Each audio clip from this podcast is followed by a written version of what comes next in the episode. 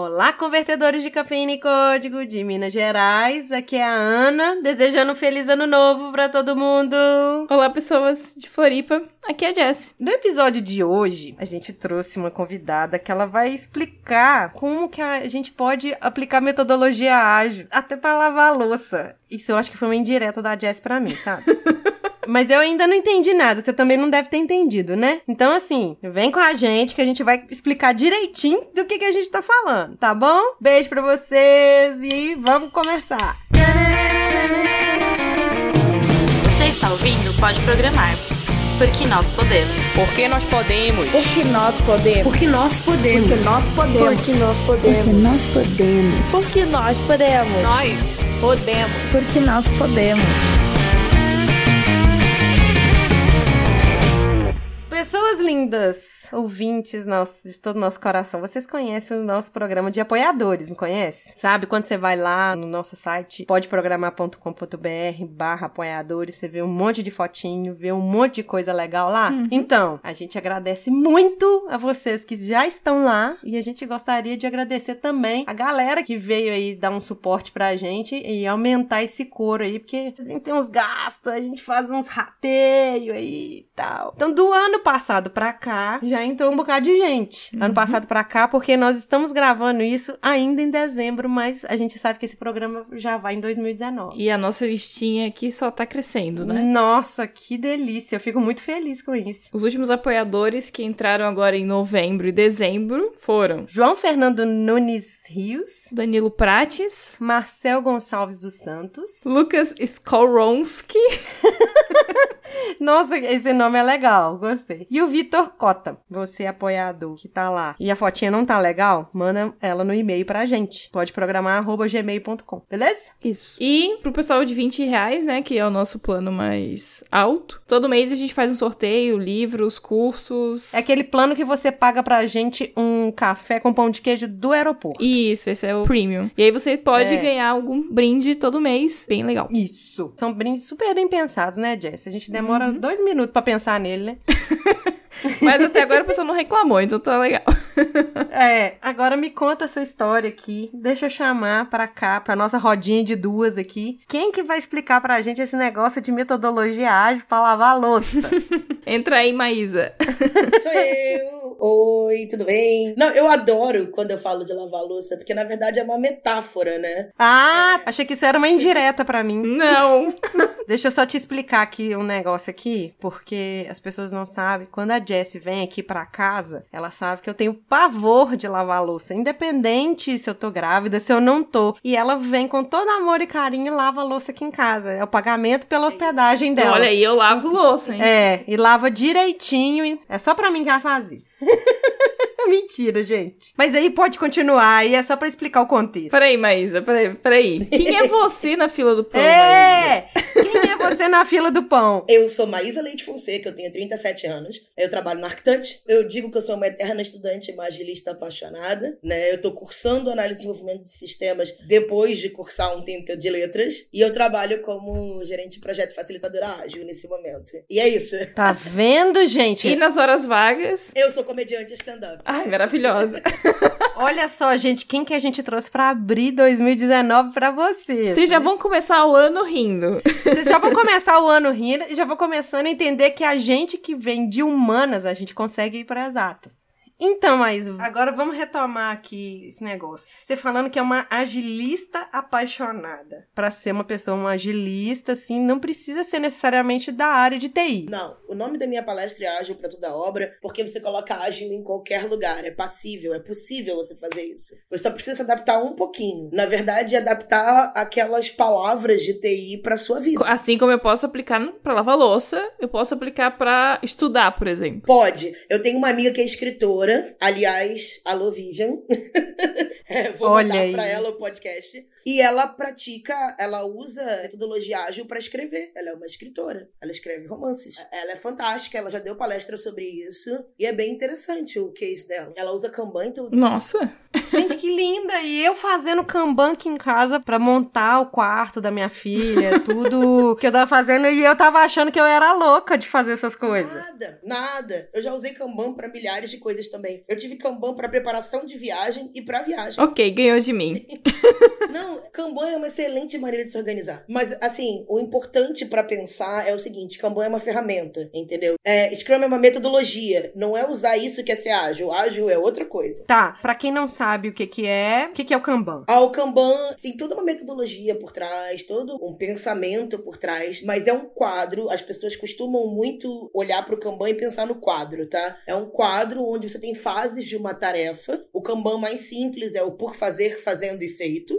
Né? Esse é o quadro mais simples que você vai encontrar. Cada tarefa sua é um post-it, é um ticketzinho, e você vai passando o seu post-it de fase à medida em que você vai fazendo o que você fez. Claro que você olha pra TI, isso explode em complexidade, entendeu? E se você lê os livros de Kanban, tem uma série de outras coisas associadas sobre como fazer mudanças, como manter o fluxo de trabalho para ele não ficar travando, como descobrir por que, que as coisas travam e como é que você pode melhorar, entendeu? Nós vamos colocar o link da história do Kanban, o que, que tem a ver, que não tem nada a ver com TI. Não. Kanban surgiu na Toyota, montadora de veículos, lá no Japão. É, como uma maneira de combater desperdício. Então, só para as pessoas entenderem, quando a gente fala de metodologia ágil e bota essa palavra, esse termo, dentro dessa conversa, uma coisa complementa a outra, mas uma coisa não tem nada a ver com a outra, certo? É, na verdade, o Kanban é uma das ferramentas que as pessoas usam quando elas estão sendo ágeis né, na vida delas. É uma ferramenta para facilitar esse processo. E tá, então o que que é ser ágil? Então, as pessoas costumam confundir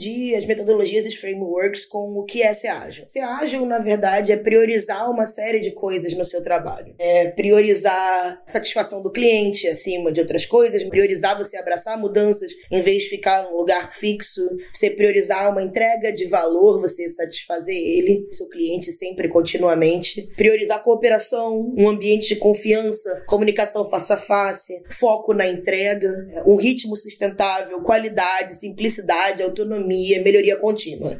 Ai. Você priorizar todas essas coisas. Eu fico pensando, quando eu vejo alguém falando assim que é ágil, é aquela pessoa que ela consegue fritar um ovo, tipo aquela pessoa que fica montando um hambúrguer, sabe?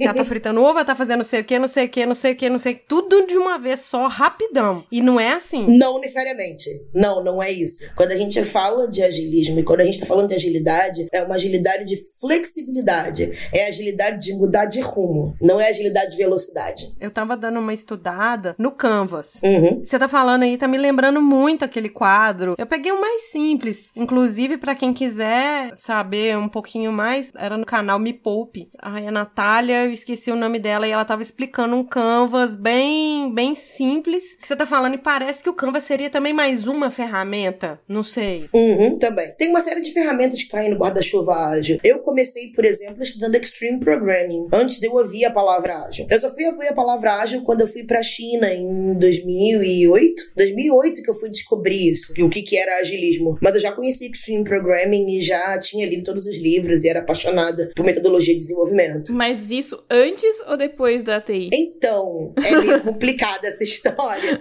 Eu entrei em TI, eu fui programadora, eu achei horrível, porque eu odiava como as pessoas me tratavam. Eu achava que elas me desumanizavam e eu não queria trabalhar ali. E aí eu saí e fiquei evitando TI loucamente, apesar de ser totalmente apaixonada por metodologia de desenvolvimento. Pra minha sorte, eu tava casada com um desenvolvedor. Então ele me alimentava o meu desejo de aprender sobre metodologia. A gente já tava separado, mas ele me levou pra empresa. Ele já tava na China, é, ele também. Ele me levou pra empresa onde ele tava trabalhando e falou: olha isso aqui, isso aqui é Scrum. E aí eu fui, peguei o manifesto ágil e aquilo mudou a minha vida. O XP tá dentro do guarda-chuva do ágil também. Vamos dar uma pincelada, já que você falou desse manifesto ágil. Uhum. O que, que é o manifesto ágil? Eu juro, é muito pequeno, gente. Quando vocês olharem, é ridículo.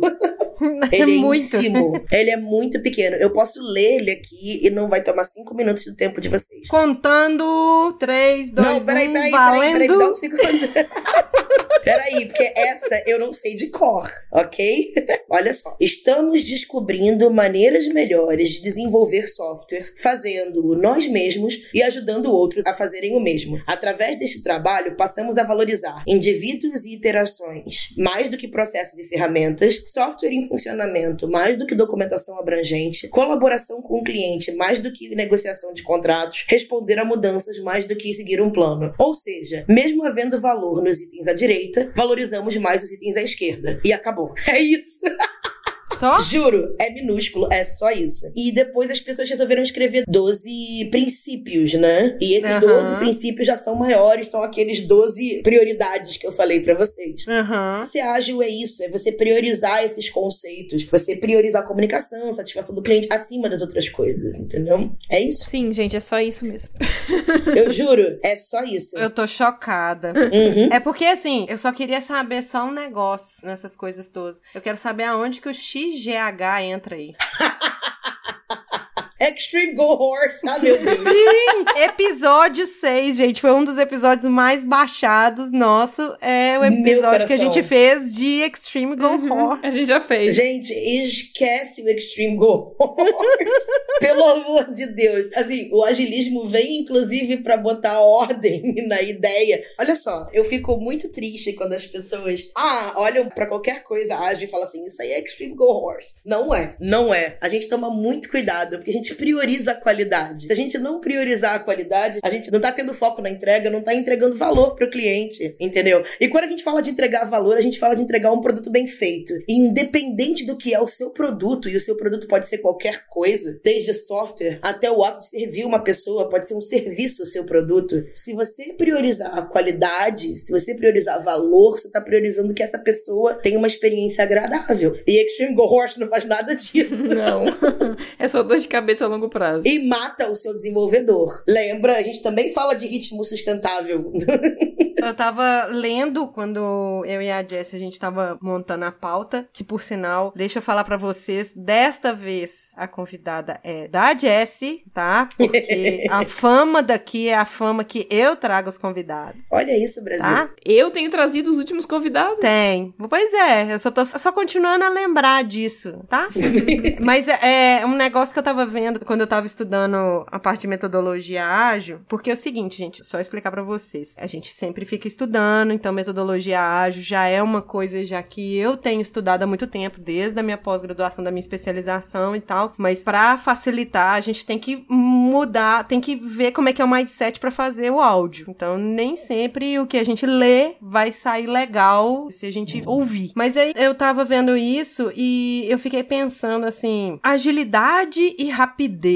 Aonde que um entra, aonde que o outro não entra, funciona e não funciona. Porque dá pra gente ser rápido, mas aí a gente pode pecar pela qualidade, né? Sim. Tem aqueles círculos é, de gasto, como é que é? De tempo, o que sai muito caro, consome muito tempo e tal. Não tem aqueles círculos que um interpola com o outro? Sim. As pessoas sempre me perguntam, então, se você tá falando de metodologia ágil, então a entrega vai ser rápida? Não necessariamente. Ela vai ser mais rápida do que um waterfall, por exemplo. Porque eu vou estar te entregando pequenos pedaços do teu produto mais rápido, pra pegar seu feedback mais rápido, pra descobrir se eu tô fazendo certo. Então, pode ser mais rápido que um waterfall, mas não necessariamente é rápido, sabe? Eu acho que a palavra confunde muito as pessoas, né? As pessoas têm essa ideia de agilidade e velocidade. A gente pode ser mais rápido, mas nem sempre. Existem problemas no caminho, percalços e coisas que podem acontecer. Você pode descobrir que tá indo pro lugar errado no meio do caminho e ter que mudar e inutilizar parte do seu trabalho. Isso acontece, não é uma coisa que não aconteça. Mas a agilidade permite que, mesmo que eu erre, eu só perca um pedaço pequeno do meu trabalho. Se você olhar para os estudos, entendeu? A demora que você tem para receber feedback no método waterfall causa com que o seu produto fique obsoleto mais rápido. Às vezes você entrega e ele tá obsoleto. Só um parênteses. Explicação de waterfall. Tá, então, waterfall é uma outra metodologia de desenvolvimento, era mais usada antes do agilismo. O agilismo vem como resposta a essa questão de, de que demora muito e você acaba com um produto obsoleto, onde as coisas são feitas por vez e sempre por vez. Por exemplo, primeiro você chega, conversa com o cliente, faz todo o requisito de todo o seu sistema. Se for um sistema gigantesco, pode demorar seis meses para isso ser feito. Não, imagina se for usar o Hoop. Não, então, o Hoop é o método waterfall. Não, não, mas se você for usar o Hoop em todo o seu conceito, eu acho que ele demora até mais. É, pois é. Então, você faz primeiro todo o requisito, aí depois você faz todo o desenvolvimento, aí depois você testa tudo, aí depois você vai, tipo, quanto maior, maior o problema. E aí você chega no final e descobre que o seu cliente, você demorou um ano e meio para entregar um produto, o seu cliente mudou nesse um ano e meio e não precisa mais do seu produto. Isso é muito comum, sabe? É muito, muito, muito comum. É um dos motivos pelos quais as pessoas estavam discutindo. Eu tô tentando lembrar aqui o nome do livro do cara que começou com Scrum. O Jeff Sutherland. É, Ah, o nome, eu odeio o nome do livro em português e eu acho o nome muito ruim. É a arte de fazer o dobro do trabalho na metade do tempo. O livro é muito bom, mas o nome é péssimo. sim, sim, justamente. As pessoas vão me criticar horrores quando ouvirem isso. Eu acho o nome muito sensacionalista e quando a pessoa tem uma experiência ruim com o Scrum por mil motivos que podem não ser o Scrum, a pessoa fica, nah, ele falou isso, entendeu? Mas o livro é bom. Não, o livro é bom. O livro ele demora um pouquinho pra engatar, eu acho. Uhum. Primeiro ele precisa contar todo um contexto, aonde que ele chegou no- lá no Scrum e tudo mais. Mas isso é maravilhoso, porque contexto é muito importante. Às vezes a gente não consegue usar uma ferramenta que a gente não tem um contexto similar com o que a ferramenta foi criada. Sim, eu acho que poderia ter atalhado um pouquinho aquela parte. Mas enfim, eu gostei demais desse livro. A gente vai deixar também o link, né? Uhum, já tô colocando aqui. Já tem link aqui já. A Maísa já citou o XP aqui. A gente tá citando o Scrum. A gente consegue dar uma explicadinha na diferença dos dois, porque eh, geralmente os dois são os mais comuns, né? Os valores são parecidos, entendeu? Os princípios básicos são parecidos. Você tem o jogo do planejamento também. Você faz uma interação semanal, desenvolvimento, uma semana só. O time box pode ser maior para uma sprint, entendeu? Eles falam de uma semana a um mês. Eu não me lembro, na verdade, de existirem papéis como existem no Scrum no Extreme Programming. É que o Streaming Programming, ele prega mais, tipo, a parte de programação mesmo, no sentido de integração contínua, pair programming. Isso aí. O que guardou, o que na minha cabeça mudou a minha vida no Extreme Programming foi a metáfora. Você facilitar a comunicação com o cliente através de metáforas e entender a realidade dele. É muito importante você entender o cliente. Acho que foi isso que me pegou em Extreme Programming, sabe? Foi nesse momento que o ágil entrou na sua vida, né? Igual você tava Sim. falando, explicando da China e tudo mais. Meu primeiro emprego foi com Extreme Programming. E a gente fazia muitas das coisas, mas a gente não fazia tudo, sabe? Eu acho que a maior diferença é que eu não me lembro de papéis no XP. Não, eu acho que não tem mesmo. É, não tinha um, um PO e não tinha um Scrum Master, não tinha alguém alocado. A gente ficava dentro de um aquário no cliente e tentava fazer toda a autonomia, fazer ownership, que a gente fala muito do código ser nosso, né? Da gente ter orgulho do código, programar em par, sabe? Eu acho que o XP é mais uma série de orientações pro desenvolvimento, não é um framework tão organizadinho. É, e normalmente ele é aplicado junto com o Scrum, com outras técnicas, né? Mas sim, o foco dele é mais no dev do que na gestão do projeto como um todo. Né? Uhum. E é importante lembrar o seguinte: muitas das práticas que se fala no Extreme Programming caem dentro do guarda-chuva do ágil, né? Uhum. Simplicidade de design, de arquitetura, releases menores, entendeu? É, deploy diário, então pra isso você precisa ter teste, você precisa ter integração contínua, porque senão você não faz deploy diário, né? Eu acho que até nesse caso a sprint até ele perde um pouco do sentido, né? Você ainda tem a sprint, é claro. Se você estiver aplicando com Scrum, né, você vai ter sprint. Não, então, o próprio Extreme Programming fala de iterações de uma semana. É, seria uma sprint mais curta, né? É, as sprints no ágil vão de uma semana a um mês. Uhum. Você pode fazer isso. Apesar de que eu já trabalhei com sprints de um mês e eu não aconselho. Não, também não. Eu também já trabalhei com sprint de um mês e não aconselho. Você chega ali com 15 dias, você já meio que perde seu propósito todo. Às vezes, sprint de uma semana as pessoas se perdem. Nossa, não. Eu acho que uma semana, talvez, assim, é um tempo adequado e às vezes ele é curto. Eu já trabalhei com sprint de duas semanas também e tem sido bem legal. Tipo assim, quer dizer, eu tô trabalhando agora com sprint de duas semanas, dez dias, né, de trabalho. Tem sido bem legal. Mas eu tava querendo voltar um pouco. Ah, ok, vamos. Eu acho que a gente devia voltar mais pro conceito lá da lava-louça, sabe? Porque eu fico pensando no pessoal que tá entrando agora e, ou nem é de TI, por acaso tá ouvindo o podcast, mas não é de TI, e quer entender, sabe? Tá, beleza. E a escritora, como é que ela faz? Porque a Maísa, ela dá um exemplo na palestra dela, que foi onde eu conheci, que é sobre quando você gerenciava uma equipe de dubladores. Eu achei muito interessante. Sim, isso aí. Então, eu não quero falar muito, porque eu quero que as pessoas venham me ver a palestra. Claro. Mas eu. Aqui é só um pocket. eu gerenciei uma equipe de dublagem em uma época. Eu trabalhei em três jogos né, na minha vida. E num deles eu gerenciei uma equipe de dublagem. Fala só o nome dos jogos, acho legal pra impressionar. Tá, ok.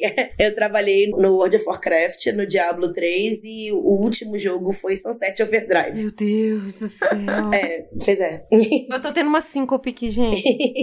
eu trabalhei com controle de qualidade, nada assim de gerencial. Gerencial foi mesmo no último. Mas só que no Diablo 3 eu tava dentro do estúdio. Então eu aprendi muita coisa sobre como um estúdio funcionava. Quando eu cheguei no Sunset Overdrive, quando eu cheguei no, no outro, eu peguei uma equipe que tava atrasando muito. E ninguém sabia por quê. E as pessoas estavam, ah, estimamos errado. E aí, olhando de, com uma cabeça, com um olhar ágil, olhando, priorizando as pessoas, tentando entender elas como pessoas, montando um ritmo sustentável, conversando com elas cara a cara, cooperando com elas, criando um ambiente de confiança, que são todas coisas que a gente fala no agilismo, simplificando o trabalho delas, entendeu? Dando autonomia, eu consegui diminuir esse atraso, eliminar esse atraso. A gente começou a entregar dias antes da deadline prometida. Mas é por quê? Porque eu cheguei lá com uma mente ágil. Eu fiz várias hipóteses do que podia estar dando errado. Eu simplifico na palestra, eu falo das três maiores, dos três maiores problemas. Mas tinha vários probleminhas, entendeu? Que a gente foi tentando mudar, sabe? Eu nem falo do processo de casting.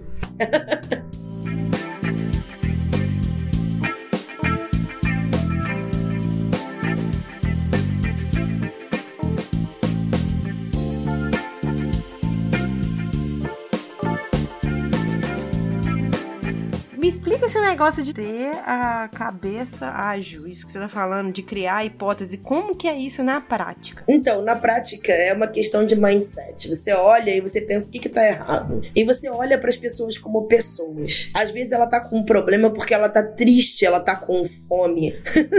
Sabe? Um dos problemas que eu tive era porque as pessoas estavam com fome. E a gente fica tentando botar as pessoas em caixas que às vezes elas não cabem. E é importante pra gente não fazer isso, sabe? É importante você ver quem cabe aonde. Não é um processo fácil, entendeu? Quando alguma coisa está atrasada, qual é a primeira coisa que o gerente pensa? Ninguém tá trabalhando.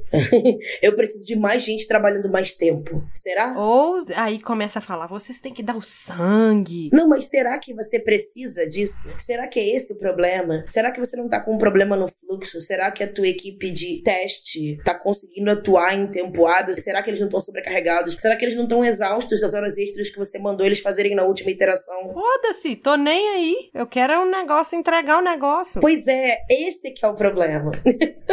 Quando a gente fala de mentalidade ágil, é essa mentalidade. A gente tem que priorizar as pessoas, a gente tem que priorizar um passo sustentável. A gente tem que lembrar que o cara que a gente faz trabalhar até as 10 horas da noite hoje, o cara que a gente faz trabalhar até as 3 da manhã hoje, amanhã ele não vai render, entendeu? E a gente não pensa nisso. A gente tem que pensar que às vezes o tempo que a gente está escrevendo documentação, a gente não está escrevendo código e não está testando código e não está fazendo as coisas funcionarem. A gente tem que pensar que às vezes o cliente pede uma coisa que super cabe e que é real e que é necessária para ele, mas só porque não tá no contrato não vou fazer? Não! Chega para ele e fala: eu vou tirar isso aqui, vou colocar isso aqui, pode ser? O que, que é menos valioso para você? Não tem motivo para você não atender a pessoa, às vezes. Só precisa ter uma conversa, entendeu? Às vezes seu plano tá na merda, deu tudo errado, desculpa o palavrão, pi, mas às vezes seu plano tá na merda. A vaca foi pro brejo e tá lá atolada. Você vai continuar seguindo seu plano? Não! Você precisa mudar, você precisa se abrir a mudança. Aquela frase, para você ter resultados diferentes, você não pode estar fazendo as mesmas coisas, né? Exatamente, exatamente. E a ideia é isso, é você priorizar essas coisas, entendeu? Se você tem um funcionário feliz, um funcionário que não tá trabalhando mais do que ele deveria, que não tá trabalhando exageradamente, ele vai performar melhor. Quer uma história engraçada da época de dublagem? Quero. Eu posso estar bêbada ou sobre? Pode estar sóbrio. Não, então agora também tem que dar o contexto. É que como comediante stand-up, eu prefiro as pessoas bêbadas porque elas riem mais rápido, entendeu? Elas riem de tudo e aí não fica eu lá sozinha no palco. Nenhuma piada dá errado. Imagina, eu sóbria já sou desse jeito. Já fico rindo de tudo, deu crise de riso. Imagina eu bêbada. Vou te contratar para todos os meus shows. Por favor, não existe aquela choradeira de enterro. Eu sou a risadeira de stand-up. Pode vir. Mas então, eu vou contar uma história para você. Eu tinha uma dubladora que eu amava de paixão, aquela mulher era maravilhosa. E aí um dia ela entrou. Ela era uma das heroínas no jogo. Era a que mais gravava. Um dia ela entrou e nada saía direito da boca dela. Nada. A gente falava para ela: fala assim, tá acontecendo isso na cena, XYZ. E, e não saía. Não saía. Aí ela olhou pro microfone com um olhar triste. E aí ela olhou pro chão e nada saía. Não tava dando nada certo. E aí ela começou a chorar. Eu tirei todo mundo da sala, todo mundo. Da sala e do estúdio do lado dela. Entrei no estúdio, abracei ela. A gente sentou no chão e eu perguntei o que estava acontecendo. E ela virou para mim e disse que ela tinha acabado de terminar o relacionamento. O cara tinha acabado de sair da casa dela, tirou as malas e foi embora da casa dela. Cara, ela é uma artista, ela é uma trabalhadora da arte, né? E a arte tem muito a ver com emoção, né? É, e aí eu peguei, abracei ela, tava sentada no chão, abracei ela. O diretor de dublagem falou, fica aí, né? E eles saíram. E a gente se abraçou. Ela falou, nossa, mas esse abraço é tão gostoso. Eu falei, sim, quer abraçar? Fica aqui. A gente chorou junto. Calma, vai virar uma fanfic. Não, não, mas é verdade. A gente chorou junto, a gente conversou e tal. Nossa, que difícil, não sei o quê. Aí eu fui, peguei, falei, pega o lenço. Falei, você quer ir embora pra casa? Ela falou, não, eu quero trabalhar. E a gente tá conseguiu tirar os áudios que precisava. Mas se você tiver uma crise nervosa no trabalho, como é que teu gerente te trata? Se você não tiver num dia bom, como é que teu gerente te trata? Sabe? Nossa, você me lembrou muito. Minha primeira demissão. Eu já fui demitida, já pedi demissão dentro da área de TI, dessa área que eu tô aí há mais ou menos 10 anos. E a minha primeira demissão, a minha gerente, ela chegou para mim. Porque que acontecia? Eu venho de uma área que você atua com pessoas. E eu atuava com essas pessoas, eu conversava com elas, eu perguntava se estava tudo bem, como é que foi aquela situação que aconteceu. Ah, como é que foi seu final de semana? Você saiu? Ah, você fez aquele date legal e tal. E aí ela falou comigo assim: por que, que você não volta para a área que você fez graduação? Porque você preocupa demais com as pessoas. Nossa, que horror! Aquilo me deu um banho de água fria. Eu falei assim, gente, é essa área que eu vou continuar? Que é aquilo que você tava falando. Quando você falou aquilo no comecinho, de que a, a área de TI ela te desumaniza, eu olhei para ela e falei assim: não, minha filha, isso aqui não é da faculdade que eu aprendi, não, isso aqui é da vida. Eu sempre brinco, eu falo isso, inclusive na palestra. Eu acho que as pessoas confundem os trabalhadores de TI com as máquinas que eles pilotam. A gente não é máquina, a gente não tem uma produtividade constante, entendeu? A gente tem problemas, tem dias que são mais difíceis que outros, tem tarefas que são mais difíceis que outras, a gente tem curva de aprendizado, tem um monte de coisa. Não custa muito tratar o desenvolvedor como uma pessoa. E até vale valioso para todo mundo envolvido. Tem uma outra história que eu sempre conto e para mim é muito difícil de lembrar. Isso foi no meu segundo emprego, eu acho. O meu gerente, ele tinha pressionado a gente, a gente estava fazendo um produto, assim, uma versão mock, né, do produto para tentar vender o produto para uma outra empresa, né? Eles iam no sábado encontrar lá o pessoal e apresentar. Era uma sexta-feira, nove e meia da noite. Eu não tinha um computador funcionando em casa, a gente tinha que terminar até as dez, que era a hora que fechava pra gente poder ir embora. E eu comecei comecei a ficar muito irritada. Sabe quando você desconta no backspace? Sabe? Pá, pá, Dá aquela pá, porrada. Dedão nervoso. E ele me pressionando, me pressionando, e já tinha a minha pressão em cima da minha cabeça, né? Eu tava super nervosa e descontei no backspace. Ele chegou do meu lado e falou assim: Maísa, você conhece Jesus? Aí eu falei, cara, ele tá vendo toda a pressão que ele colocou em mim e a minha reação à pressão que ele colocou em mim como um problema espiritual. sabe? Ele não tá vendo o estresse que ele me colocou. E eu, como tava com muita raiva naquele momento, eu falei: não, mas se ele for terminar o código, me apresenta, por favor, porque a gente tem meia hora. e eu falei: eu não quero mais trabalhar com TI. Me tira daqui.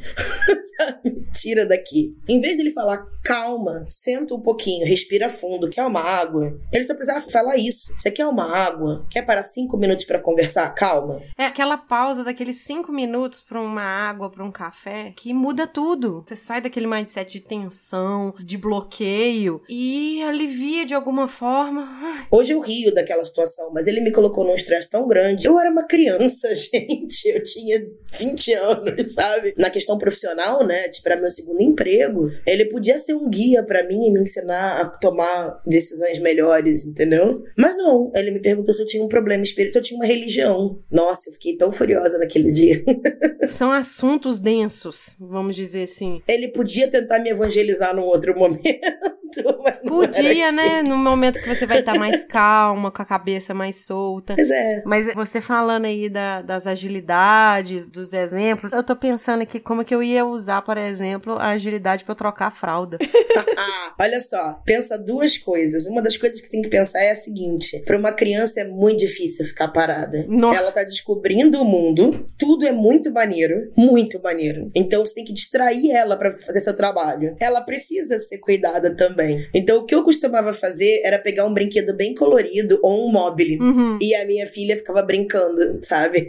Quando eu trocava a fralda. Ou então eu fazia piada. Eu ficava rindo pra ela enquanto as mãos trabalhavam, entendeu? E ela ria pra mim. Se você focar a atenção da criança, facilita o seu trabalho. É uma sprint fedorenta, mas é uma sprint. É Extreme Programming, né? é, você tá em par ali.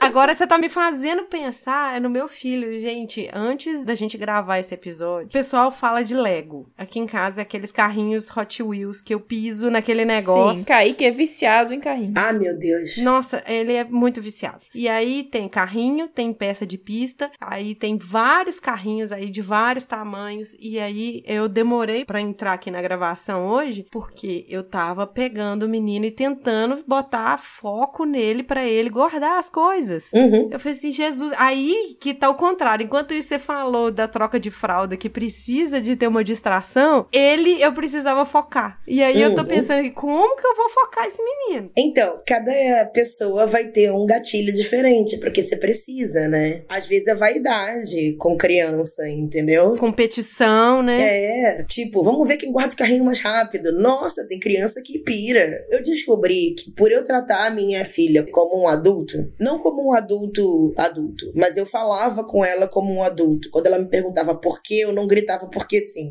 Entendeu? Eu ia explicando as motivações por trás da coisa. Ela sempre foi super obediente. Uma vez com as questões de coisas pra recolher brinquedo, eu falei assim: eu posso tropeçar. Eu posso tropeçar, cair e bater com a cabeça. Aí ela. Aí começou a recolher os brinquedos. Sabe? Esse argumento ainda não usei, não. É, tipo, a minha filha, a coordenação motora dela sempre foi. ela era meio troncha, que nem eu. Se a minha filha ouvir isso, ela vai brigar comigo. Mas assim, eu era também, a minha coordenação motora não era muito boa. Mas eu mostrava pra ela que podia cair, que a pessoa podia cair. E um dia ela caiu. Tipo, ela se machucou. Eu falava, sai daí que você vai se machucar. Aí ela falava, não vou. Eu falava, vai sim. Aí ela se machucava, eu falava, vem amor, vem. Sabe? Mas é claro que você não vai fazer isso com uma faca, né? Pelo amor de Deus, gente, não façam isso.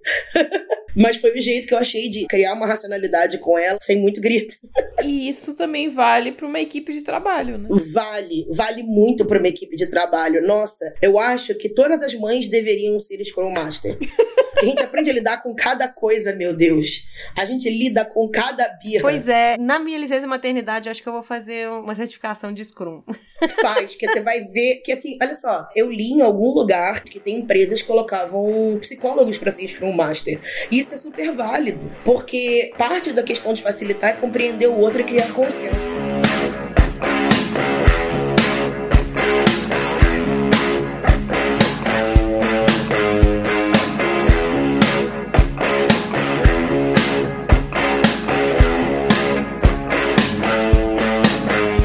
Aproveitar já que voltamos pra TI, vamos explicar os papéis que tem no Scrum. Que o Scrum é o que a gente mais vê, não sei como é que é, você que tá ouvindo a gente, mas geralmente é a metodologia que é a mais usada. Ah, metodologia da moda, vamos dizer. assim. É, não pode muito falar metodologia. Tem gente que fala, não, metodologia não, é um framework.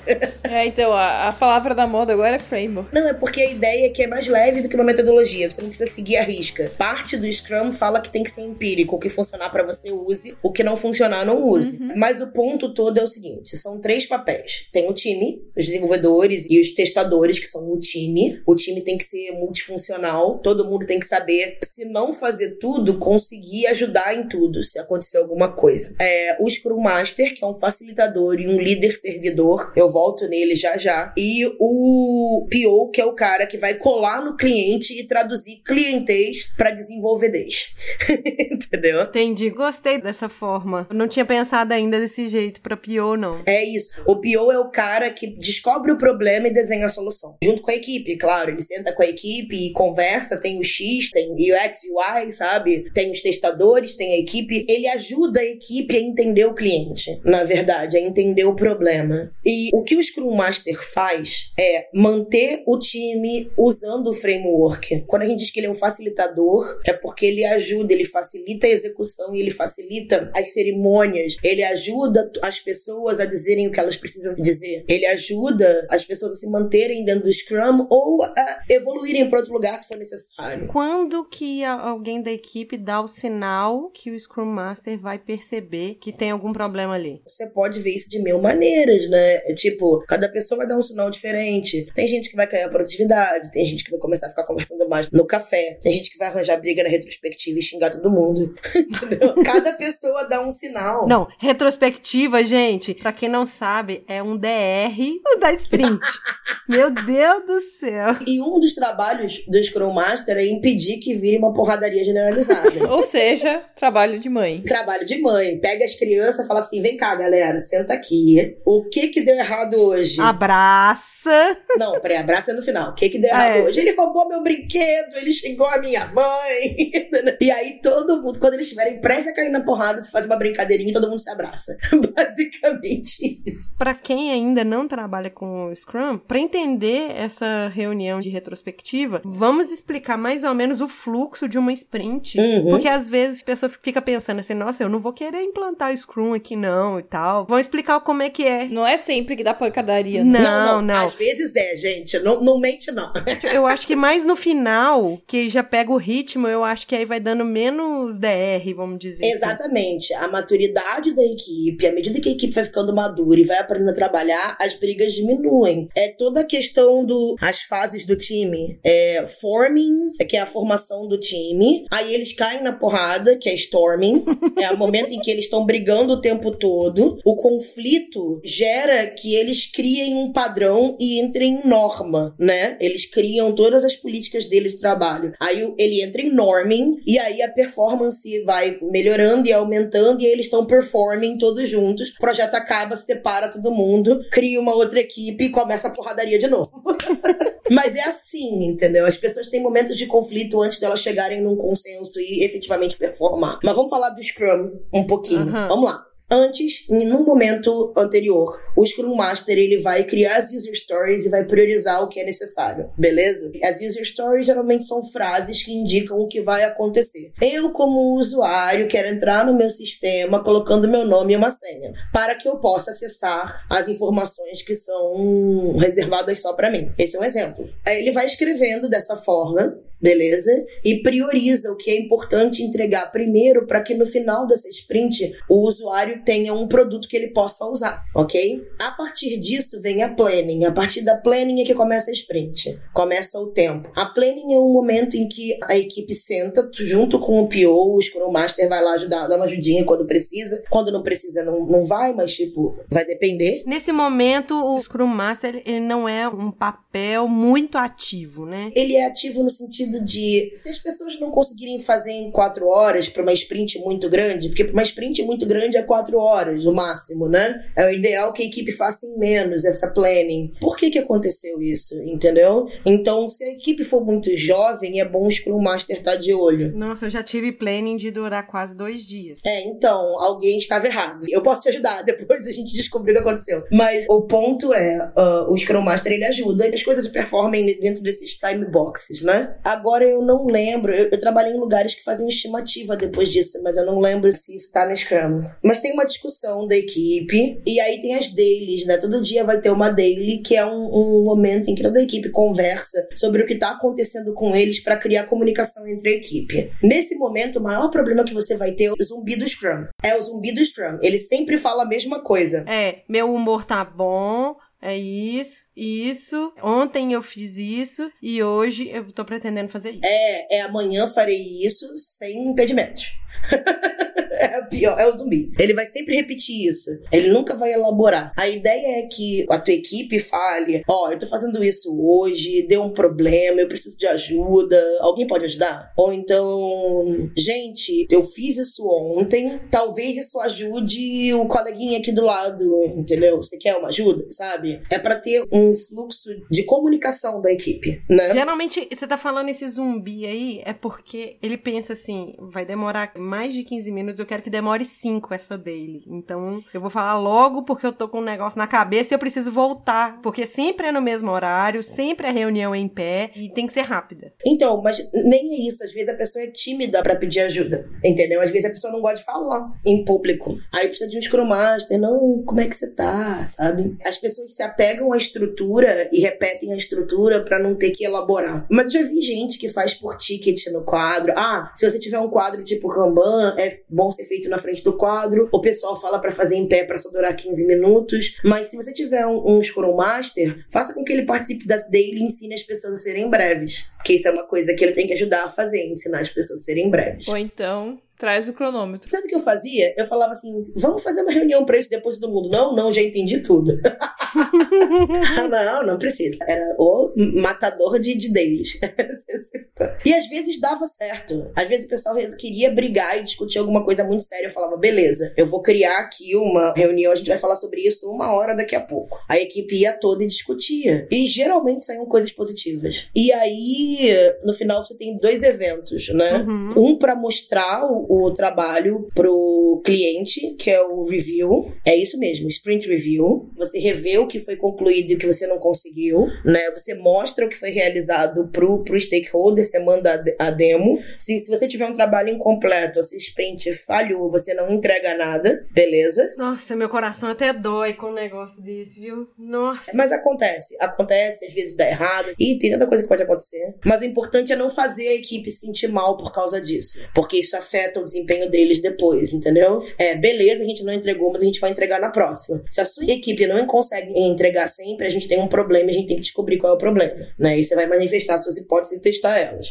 E tem a retrospectiva da sprint, que é onde as pessoas conversam sobre o que aconteceu e você sai com um plano de ação ou maneiras de melhorar o processo. Agora eu lembrei, a planning tem duas partes. Uma, o product owner explica o que, que vai ser feito e a segunda parte é um plano, tipo, a gente vai fazer isso, vai fazer isso, sabe? Você meio que decide o que, que vai rolar. Tem gente que usa a segunda parte para fazer estimativa, né? E aí você pela estimativa você sabe o que cabe na sprint e o que não cabe. Porque é importante também o time dizer, tipo, a gente não tem capacidade para fazer isso tudo. Eu acho isso muito importante de fazer estimativa e de entender o lado do desenvolvedor, porque o desenvolvedor ele pega uma Quando a gente estava falando aqui de prazos, eu pegava uma dele de 15 dias, que na verdade não é 15 dias, são 10. Uma sprint, uma sprint, é. Uma sprint, desculpa. E aí são 10 dias e isso tem um final de semana no meio. E às vezes você fica muito frustrado porque nesse final de semana aí no meio quebra o seu ritmo. Uhum. E aí, quando quebra o seu ritmo, e aí você tem que fazer uma entrega, aí essa entrega, vamos supor, é na terça-feira. Mas eu concordo com você. A carga é muito pesada. Uhum. E assim, invariavelmente as pessoas acabam tentando fazer o programador fazer mais do que ele consegue. Sim. Então é bom ter um contrato, a estimativa como um contrato. Eu acho que eu consigo fazer isso em tanto tempo. Mas também não é uma boa você falar, mas você não disse que você fazia em tanto tempo, sabe? Pergunta o que aconteceu, conversa com ele. Ele tá se sentindo tão mal de não ter conseguido o que ele falou quanto você. E tem que entender também o que que é estimativa, né? É, que estimativa é uma coisa, realidade é outra, né? O que você pode fazer é tentar, tipo, ter- aprender com o que aconteceu. Exatamente. É, usar ferramentas pra isso, né? Exatamente. Pra gerenciar as atividades e ver, bom, as estimativas foram tanto, mas a gente gastou tanto, quanto que foi a curva, né, de a menos ou acima, e com isso gerar, tipo, médias pra melhorar as futuras estimativas. E até automatizar, talvez, essas estimativas, né? Uhum. Uma coisa que eu percebi nas equipes é que programadores mais sênior têm uma visão melhor, mais realista da capacidade deles. Quanto mais Sim, experiente, você tem mais uma visão realista. Quando você é muito novato, você é muito otimista. Juro por Deus. Não, mas isso é É, verdade. são poucos desenvolvedores que eu conheço que são medrosos e falam, não, não, não vou me comprometer. Quer dizer, alguns são medrosos quando eles estão em ambientes em que eles não sentem segurança. Se eles acham que ele vai ser demitido e se errar, eles vão falar, "Ah, eu, não de- eu demoro 30 anos pra fazer isso. Entendeu? Se a gente pegar, geralmente, um júnior, ele é um pouquinho mais otimista, aí vem o pleno, e aí eu acho que ele já é um pouquinho mais pessimista, e aí vem o sênior, que aí é realista, porque ele já consegue balançar ali as coisas. É, você tem o otimista que tá chegando, que acha que tudo são flores, aí tem o cara que é plano, que já, tipo, tá cansado, Uhum. e até o cara que chegar a ser sênior e falar assim, tá, beleza, eu achei o equilíbrio, né? Eu acho também que o problema do Júnior, às vezes, é que ele, como ele não tem muita experiência no que pode dar errado, ele não tem visibilidade, entendeu? É por isso que eu gosto da planning, porque rola toda uma discussão. E quando você tem gente mais sênior, gente mais júnior na equipe, a equipe é balanceada nesse aspecto, ele fala: olha, X, Y pode acontecer, o outro I eu não sabia. E isso é verdade. E as coisas se equilibram melhor. A planning é maravilhosa por causa disso. Em vez de você delegar uma tarefa pra uma pessoa e falar, dane-se, se vira. te vira, como eu vi uma vez, te vira negão, sabe? Tipo, horrível Nossa. Isso. Te vira, cara, te vira, sabe? Você tem um consenso da equipe. E aí você sabe que toda a equipe tá ciente do que tem que ser feito e ela pode se ajudar se acontecer alguma coisa. Uhum. É sempre pessoas acima de tudo, né? Então. É, exatamente. E o mais difícil é incutir na tua equipe desenvolvedores, que são geralmente pessoas introvertidas e lobos solitários, que eles são uma equipe e eles precisam ajudar, e que pode ser necessário que eles façam testes pros testadores, e os testadores ajudem eles, e que eles podem ter uma pessoa sentada lá. Olha como é difícil isso. Não, às vezes até, por exemplo, pair programming, às vezes o cara não quer fazer. Ah, Não, então, as pessoas acham que pair programming é perda de tempo. Eu vou dizer uma coisa pra vocês. Era uma vez Maísa, jovem, 19 aninhos, primeiro emprego dela, e uma das coisas que eu fazia era pair programming com um monte de gente. A pessoa mais sênior, ela dá pitaco e ela ajuda você a fazer melhor. E você vai aprendendo nessa troca. Mas como o pessoal era muito arrogante, muito pentelho, eu ficava no ombro, né? Era o papagaio de pirata. Eu era papagaio de pirata. E aí eu fiquei vendo o código e o cara ficou. O cara era muito arrogante. Nossa, que momento da minha vida aquele. E ele começou a. Não rodava o código, o código não funcionava e não dava certo. Passava pelo interpretador, não rolava. E aí ele não deixava eu falar. E ele começou a mexer no código inteiro. Nossa, aí eu falei, cara, faltou dois pontos aqui, sabe? Faltou um parênteses. Era uma coisa assim, juro. Era um sinal. E aí ele olhou pra mim, bateu na minha cabeça como se eu fosse um cachorrinho e disse: Muito bem, Flipper. Aquela respiração profunda. Nossa, fiquei zen ali, tipo, eu voltei pro lado. Eu traba trabalhando com meu ex-marido na época. Eu voltei pro lado dele e falei assim: Eu gosto de você porque seu código é bonito. Porque eu não podia xingar o cara, entendeu? Aí eu voltei. Seu código é tão limpo. Você não podia mandar ele pra ponte que partiu, né? Não. Aí eu falava, seu código é limpo. pra outra pessoa. Mas assim, o pair programming, ele permite que você tenha troca de conhecimento entre duas pessoas. Entendeu? Entendeu? E que certas coisas, como pequenas, não passem desapercebidas. Então as pessoas acabam trabalhando mais rápido. É, você aprende mais rápido e mantém o foco por mais tempo. Isso aí. É, porque normalmente quando você tá trabalhando sozinho, é mais fácil você deixar passar coisas Uhum. que com alguém do seu lado você não passaria. Aquele soninho, sabe? Aquela lerdeza que bate às vezes. Normalmente isso diminui bastante. A sua dúvida, que é eterna e mantém você no Google, pode ser sanada mais rápido com o parceiro. É, isso é outra prática. Mesmo que você não esteja fazendo pair programming, tipo, empacou no problema, isso eu tenho pra vida. Eu sempre pergunto pra qualquer outra pessoa. Porque falar vai fazer você muitas vezes resolver um problema. Não, um par de olhos frescos pro seu problema. Você já tá viciado naquele problema, já tá desesperado, você acha que você fez tudo, você fala com uma pessoa, ela fala, e se você fizer isso? Aí você, "Ah, mas isso eu não fiz.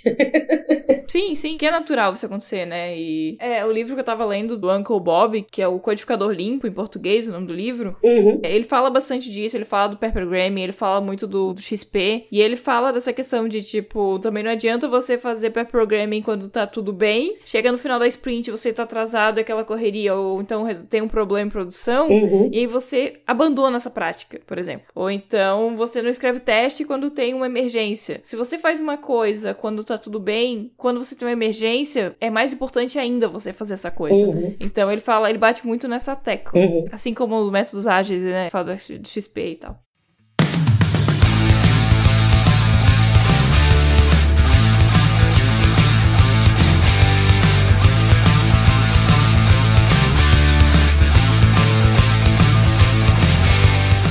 Vamos chegando aqui ao final. Oh. Eu espero que tenha ficado mais claro, ou talvez tenha gerado muitas dúvidas. A gente vai colocar um monte de link de coisas pra vocês começarem a entender. Pra quem não entendeu nada, essa sopa de letrinha tá perdidaço. E Onde que o pessoal te encontra, Maísa, nas redes sociais? Eu sou Maísa Fonseca no Facebook. É, tem lá líder da contracultura, que é um apelido que me deram que eu achei fantástico.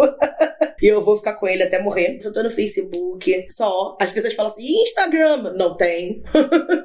LinkedIn. No LinkedIn também, Maísa L. Fonseca. Se você botar. Sabe aquela, aquele link da pessoinha? Que você coloca barra IN, barra e, a pessoa? Se você colocar Maísa L. Fonseca, tô eu lá. Maísa Leite Fonseca. Me adicione no LinkedIn também. E pode falar comigo, pode me dar feedback, pode reclamar do que eu não falei. E se vocês quiserem saber qualquer outra coisa de qualquer outra coisa, vocês me mandem, porque eu monto uma palestrinha. E onde é que o pessoal assiste o stand-up? Em lugar nenhum.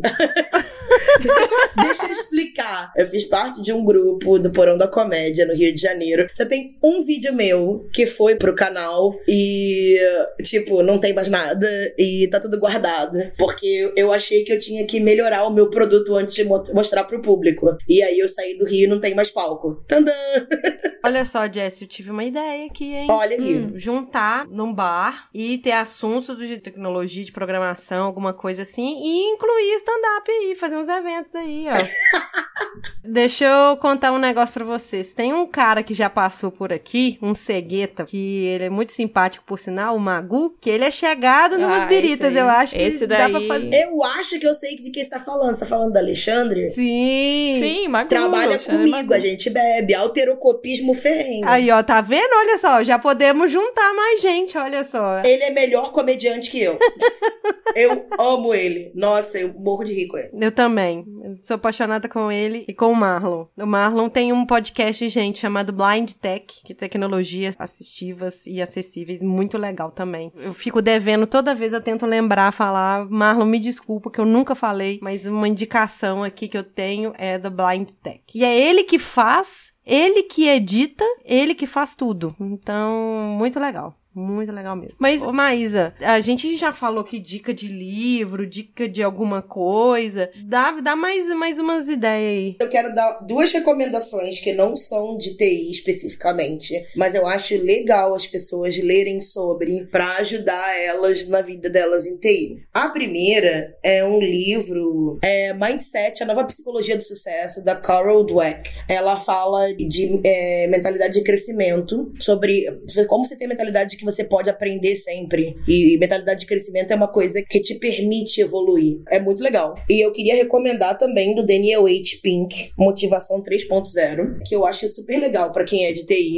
para entender como é que funciona a motivação. Porque são várias teorias, a dele é a que eu gosto mais. E assim, qualquer coisa do Daniel H. Pink e do Dan Riley, Ariely com Y, vai ajudar você a aprender um monte de coisas sobre seres humanos. Não esqueçam que vocês trabalham com seres humanos. Leiam também sobre psicologia e motivação e vender ideias, entendeu? Para vocês trabalharem com outras pessoas. E por fim, para aprender a dar feedback, que é super importante, leiam sobre comunicação não violenta. Hum, sim, muito bom. O livro é esse, ele é muito bom e ele vai te ajudar a lidar com conflitos especificamente dentro da sua equipe e fora. Dentro da comunicação não violenta, gente, eu uso ela para maternidade. Olha você falando aí de mãe. Uhum. Eu acho incrível que a gente falou tanto de metodologia e ferramentas e eu tô aqui dando dicas de quê? Comunicação. De comunicação, de psicologia, mas eu acho que é legal. Eu acho que uma coisa que o ágil traz e que falta na galera de TI é soft skills, né? É, São esses skills de comunicação e de lidar. E assim, pra 2019, a gente quer focar muito nisso, sabe? Em soft skills. Porque a gente vê que as pessoas focam muito hard skill,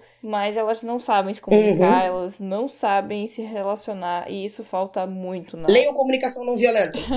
A gente pega muito isso no nosso dia a dia, no dia a dia das pessoas, nos feedbacks que a gente recebe, que são muitos feedbacks, às vezes até são feedbacks mais desabafo do que orientação, mas também tem muita orientação, porque no episódio passado, não é spoiler pra vocês aí se você já ouviu no episódio do ano passado, que eu acabei comentando na retrospectiva que eu aprendi a ser mais resiliente. Eu tenho aprendido mais ser resiliente. E a- naquela afobação que as pessoas têm de querer aprender de um monte de tecnologia, eu quero isso, eu quero aquilo, eu quero aquilo, você tem que ter uma das soft skills que eu acho que é bom ter é a resiliência dela saber que ela não consegue abraçar o mundo, ela não tem braço pra isso. Uhum. Mas aí nós vamos falar, Maísa voltará aqui pra gente falar Volto. mais. então, Maísa, eu queria agradecer muito, muito mesmo. Eu sei que o tempo, as coisas, você tá desembarcando aí em Floripa, muita coisa pra resolver, pra fazer e tudo mais. Que bom que você teve um tempinho pra tirar com a gente, pra gente conversar. Esse episódio, ele demorou um pouquinho pra sair. Muito obrigada pela compreensão de todos vocês por esse hiato que a gente ficou aí um tempinho. E vai dar tudo certo, já está dando tudo certo. E Maísa, a gente agradece muito, muito mesmo. Não, eu que agradeço. Muito obrigada, gente. Foi ótimo. Pode despedir também, ô mal educada. Eu só ia falar que quem quiser falar com a gente, a gente tá no Twitter, é Pode Programar. Facebook é Pode Programar, Instagram é Pode Programar e o nosso e-mail é podeprogramar@mundopodcast.com.br ou gmail.com, porque às vezes tem gente falando que não tá funcionando. Isso. E vai lá no iTunes, dá cinco estrelinhas pra gente, gente. O que, que custa? E só queria deixar a mensagem que 2019 o nosso foco é vamos melhorar nossos soft skills e vamos ser pessoas melhores. Vamos ser pessoas melhores. Profissionais melhores virão com pessoas melhores. Beijo pra vocês. Tchau. Beijo, pessoas. Tchau, tchau.